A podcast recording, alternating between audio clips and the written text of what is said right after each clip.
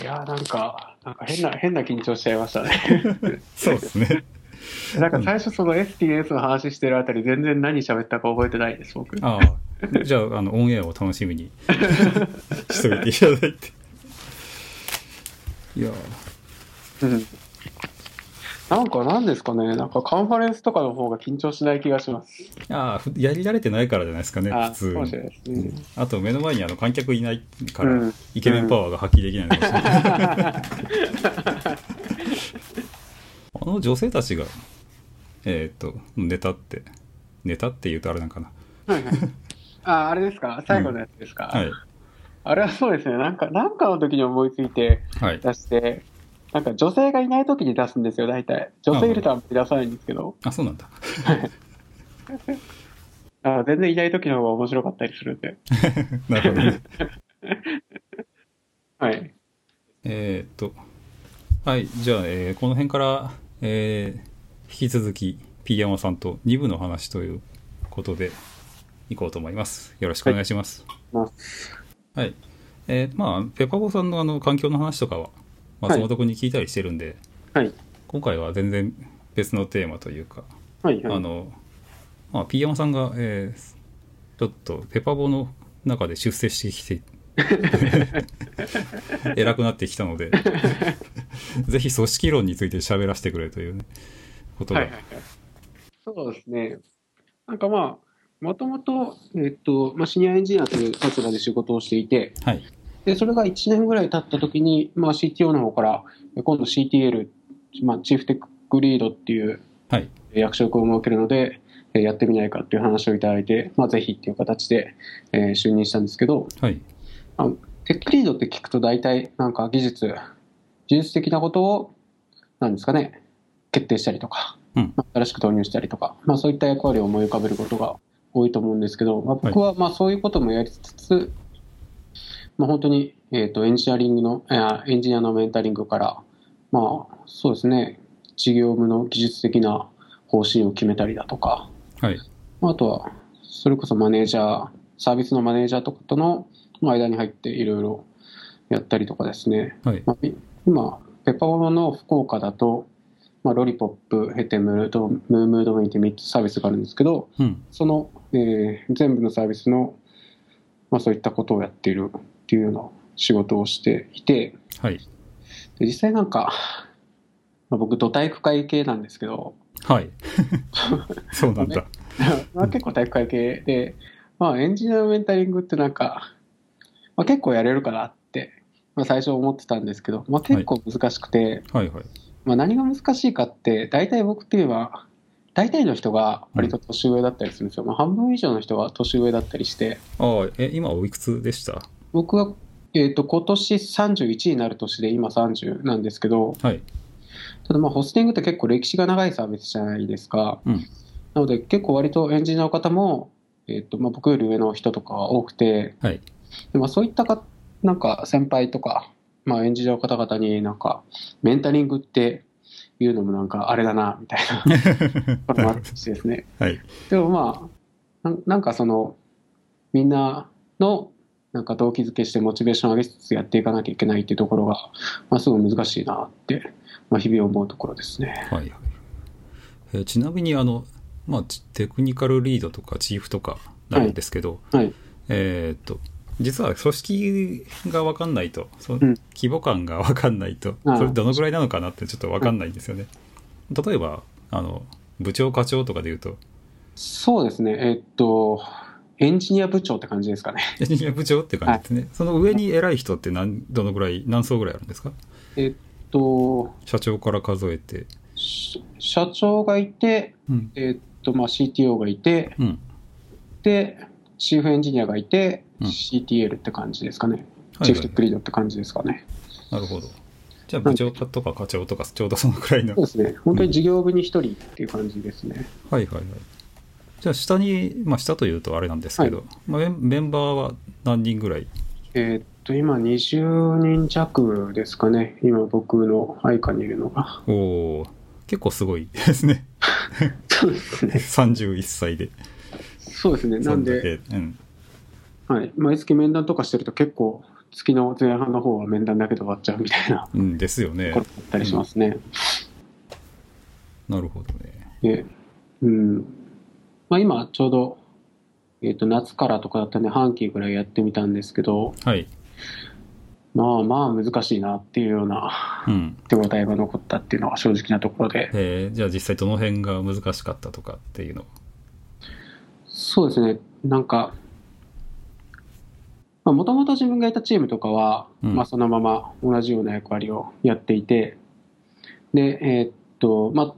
その自分がいなかったチームに対しても僕が影響を及ぼしていかなきゃいけなくて、うんまあ、そういうところになんか僕とかがオラオラ行くと、まあ、どうしても防衛本能みたいなものが、まあ、最初あるなっていうのはやっぱりあって、まあ、そこをどうどう解けていくかなみたいなところを、まあ、半期やったっていう感じですね。うんで例えばその30人とかいて、うんまあ、最初割と一体感みたいな、まあ、一体感なのかな、まあ、その一緒に仕事してる感を出すのがすごい大事だなと思ったんで。はいまあ、例えば、まあ、全部リクエストのレビューしたりとか、うんうんそれこそ席を移動してみたりとか、あ存在感をアピールするというかそうですね。あとは各チームの、まあ、ミーティングに全部顔出したりとか、まあ、そういったところから始めていったんですけど、はいはいまあそれで、なんですかね、一緒に仕事してる感は出たものの、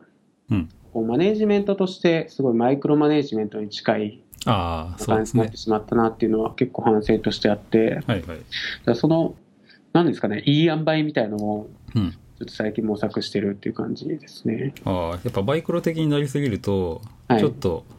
えー、なんだろう空気というかそうですね。何かが、はいはいはい。うんで、えーっと、その、技術者の、えーっと、評価うんとかも全部、えーっと、チーフテックリードに全部異常されていたりして、はいはい僕がその全部エンジニアの評価つけるんですよ。うん で、評価者がなんか結構、全部見てるって、まあ、やる側からしたら嫌じゃないですか。まあ嫌といえば嫌だけど、うん、それはまあおのおのだよね本人次でもそれで第、うん萎縮しちゃう部分は結構あったんじゃないかなっていうのがあってですね、うん、まあ、その辺をなんかうまくやるみたいなのが向こう半期ぐらいの個人的な目標でうん、でなんか僕、まあ、最近「メンタリング・マネジメント」っていう本を読んだんですけどはいなんかまあその辺その本にまあよく書かれているのが、まあ、指導と支援みたいな話が書かれてるんですね。なんでその指導って例えば、うんまあ、ある実装するときに、まあ、これこれこうこうこうこう実装してって僕が言うとなんか、まあ大体僕のコピーみたいに動いてくれてはいすごいなんか短期的にはめちゃめちゃ結果出るんですけど、まあ、自分の思ったように書いてくれるからはいはいでも結局なんかその人がまあ同じような仕事をするときになんか自分で動けないみたいな感じになってしまうみたいなところが結構あって、へはい、なのでまあそれをなんか支援っていう観点でやると例えばなんかなんですかねこうこうこうしてじゃなくて、えうんまあ、まずやってきたものを見て例えばその方向を修正してあげるとか、はいまあ、そういった何ですかね、まあ、直接的な話じゃないような支援をやっていくとうんまあ、チームとしてよりよく動けていくのかなっていうのがあってですね、まあ、結構それに切り替えてから、まあ、早いチームは割と本当にチームですごいなんかもう全然僕とかが入っていかなくてもいいぐらい回ってき始めてたりしてですね、はいはい まあ、結構、まあ、組織は自分の鏡とか言いますけど、まあ、本当その通りだなっていうようなはい感じがありますね最近。なるほどね、まあ、それもうまくいく時とうまくいかないこともなかなかうんうんうんうんあるかなと思ってう、んまあ、言った通りやればできる人ってうんはいはいえー逆にあのあんま自分でか考えるのをそもそも放棄してるとか、うんうんあったりするじゃないですか、うんそういうのだと促してもあんまりいい結果にならなかったりとかそうですね。あるし、うん、だからそこでまあ普通にあの相手のリーダーとし、まあ、人との付き合いでリーダーというかやろうとするのと,、はい。えー、と組織のそもそもの目的を優先して動くことうんうんってちょっとバランス大変かなと思うんですけど。そうですねはい。 そっちは、どっちがいいかなって、どういう感じで思いますなんか僕は、なんか、まあ、組織のリーダーっていうのもあるんですけど、もともとなんか、親分気質みたいなところがあったりしてですね、まあ、はい本当に土体育会系なんで、うん。なんでそこはあんまり境がないんですよね。なるほど。うん。なんか、振る舞い、振る舞いっていうより、なんか本当に、なんですかね、どう使い分けてるんだろうな、自分で。まあまあ、今いきなりね。はい。自然のままいかないみたいな。うん。感じですかね自然のままいくと本当にオラオラ親分でいっちゃうんで、うんそこをなんか自分で律してやっていくって感じですかね、なるほどね。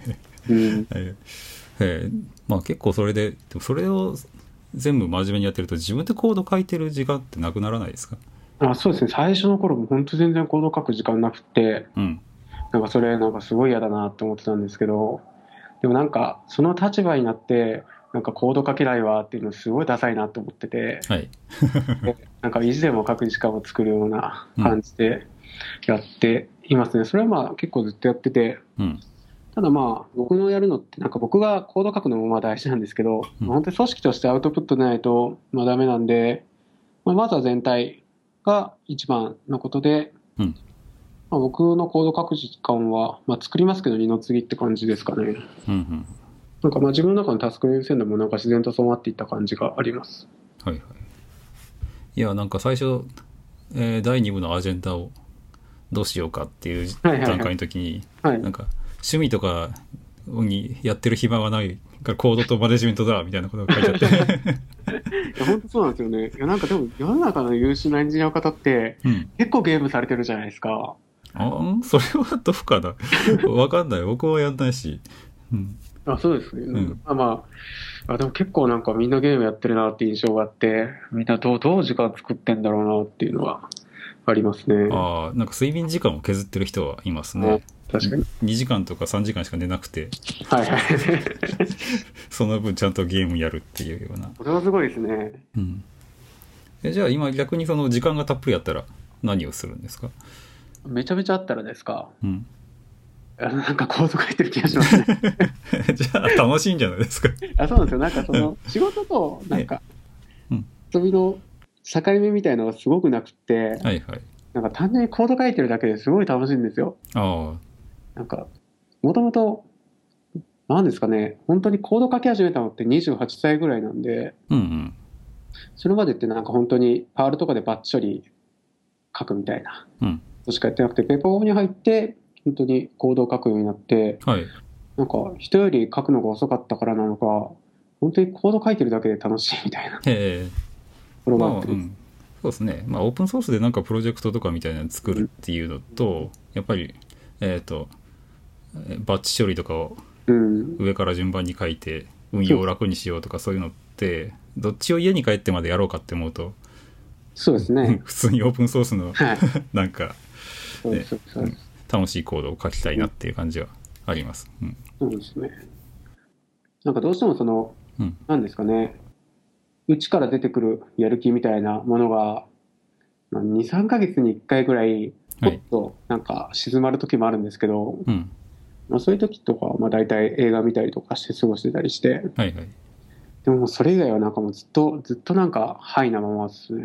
えーチームメンバーにじそれを求めたりはしないんですかいや、求めないですね。なん か逆、逆なんですよ。その、僕がやってるからう、ん。チームメンバーがやらなきゃいけないみたいな感じになって、疲弊するのがなんか本当に良くないなと思ってて、うんうん。ねそこをなんか見せ方をちゃんとしないとなっていうのは思いますね。なるほど。なんか僕とかはまあ裁量労働なんでう、ん。まあいいんですけど、はい。まあ裁量労働じゃない方とかもなんか普通に楽しいからって言ってやってるのを見ると、うん立場的にはまあ微妙だったりするわけじゃないですか。まあね。 そう。はい。なんで、うん、そこはちょっと自分で考えなきゃなっていう感じですね。ああ、なるほどね。はい。まあ、ついでに、じゃあ、えっ、と、保守的だだだった組織を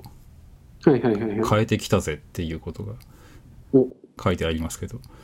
そうですね。あれ変えていくって話かな。。あそうですね、多分変えていくって感じですかねはい多分それこそ、えーっと、インフラ系の、うんえーっとところとかって、まあ、先ほど申したように、まあ技術的にもまあそんなに新しいことやれてなかったりして、うん。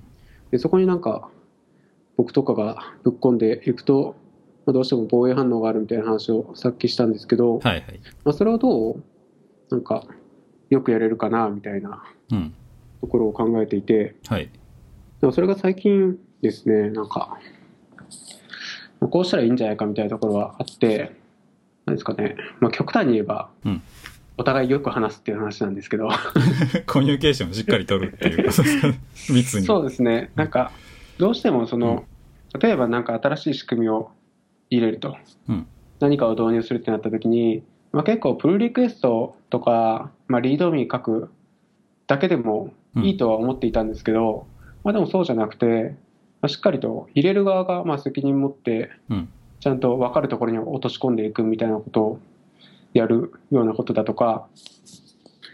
まあ、そうですね、その今を変える理由みたいなところをちゃんと説明するとか、はい。そういったところをちゃんとやっていかないと、まあ、なかなか変わっていかないんだろうなっていうああ、まあ目標とか目的の共有してみたりとか、そそうですねの辺の、うん。そうですね。なので、最初結構割と僕は、まあ、手段をどんどんぶっ込んでいってたんで、はい。あんまり良くなかったなっていうところはあるんですけど、まあ、そこを割と目的ベースで最初に話すようにすると、うんまあ、結構やっていけるかなっていうのが最近思えてきたところですね。なるほど。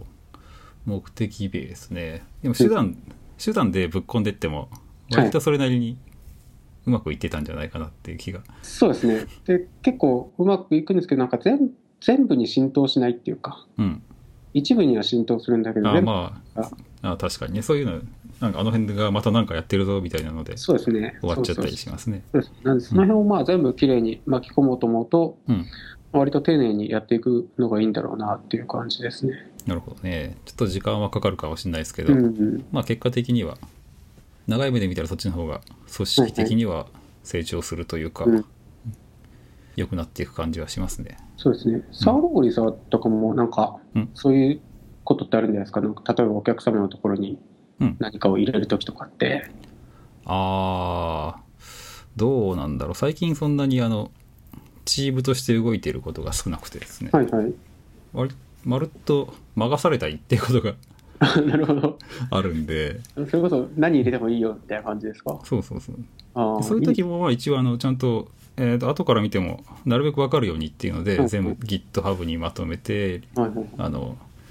やり方とかを書いといてってやるんだけどうーんまあ どうなんだろう なそれだけだとちょっとできないだろうなっていうのは確かに僕は思いますね、うん。それは結構まあドキュメントベースでやってるって感じなんですかねう。ん、基本はドキュメントで全部やったこととは残しといて、うん。まあ、最悪はあの、えーいきなり明日交通事故でいなくなってもうんうんうんなんとか誰かが続きできるようにぐら いのあなんか昔松本さんから聞いたことあります。なんか沢登さんめっちゃドキュメント書くって聞いたことあります。うんまあ、それは読むか読まないかはね 相手次第だったりするけ どそうねいろいろいろいろ残してるね確かうに、ん。うんまあ大事ですよね、ドキュメント。うん、あでもそその頃と比べるとあの分かりやすい感じのドキュメントじゃなくて最低限コード読めないとどうしようもない とかそのぐらいのうん。範囲でしか書いてないかなっていう気はうんしますね、なるほど。うん、昔そうそうドキュメント書けって言われてうん。あのすごい分厚いの書いたりしてたんですけど、はいはいワードではい。さすがになんかこれ もう時間もったいねえなって思って え、な、なんですかいわゆるなんかもう納品、納品書レベルのやつですかまあ手順書構築手順書運用手順書っていうのを事細かに書いてすごいなうんまあ、そういうところでこだわってたからあの、はいまあ、最低限これだけ残ってきゃ大丈夫だろうぐらいの を最近は残すように飽きたというかなんというか まあまあそこはうんうんいろいろ変わってますねはいまあじゃあえっ、と話し足りないことはなんかありましたっけあそうだペパボさん研究所、はいはいはい。えー、と最近なんかペパボけんペパ研かなはいはい。やってますけどあれってあの研究所とはちょっと、えーそ直接関わってないとは思うんですけど、はいはい。えー組織の中から見てあれどうですかっていうのがそうですね、最近なんかそれこそ、えーと、もともと松本さん一人で研究員やってたのが、うん。最近、まあ、弊社の三宅さんという方が、まあ、そちらの方にジョインして、まあ、機械学習やってる方なんですけど、今。はいはい。で、えっ、と、えっ、と、あと、力武先生にもジョインしていただいて、はい。実実際その体制になってから、なんかすごいなんか、なんか論文を書いたりしてて、うん。すごいなんか研究所っぽいなっていう感じになりつつありますね。うん実際場所的には、まあ本当に僕の1メートル後ろでやってるんですけど、 あ、そうなんだ。そうですね。なんで、うんまあ実際松本さんとか三宅さんはその辺のまあ技術的な研究をしてるんですけど、例えば、まあ僕らがなんか運用でアイディア欲しい時とか、まあうん実装とかアイディア欲しい時とかは、うんまあ普通にフランクに聞いてみたいな感じですね。はいはい。うん、この間会ったあの松本君に会った時に、はい研究所ってどこにあるのって言ったら、はいインターネットにありますって言って てそうなんだでも物理的な場所には縛られないでっていうようなことを言っててでまあなんかメンバーとか最近増えてて、うんあれってあのお同僚から見てどうなんだろうっていうのがちょっと気になってポジション的にそうですね、うんいやでも、同僚、同僚って感じですね、それこ そ、本当に、なんか普通に、普通に、普通に喋ってますね、はいはいなんか、ううんん、まあ、それこそ席近いんで、うん普通に振り向いたらみんないるんで、はいはいちょっといいですかみたいな感じで、それこそ最近僕は MLB 触ってるのもあって、うんまあ、ちょっとした相談とか振り向いたらできますし、うん実際今、そのペパ犬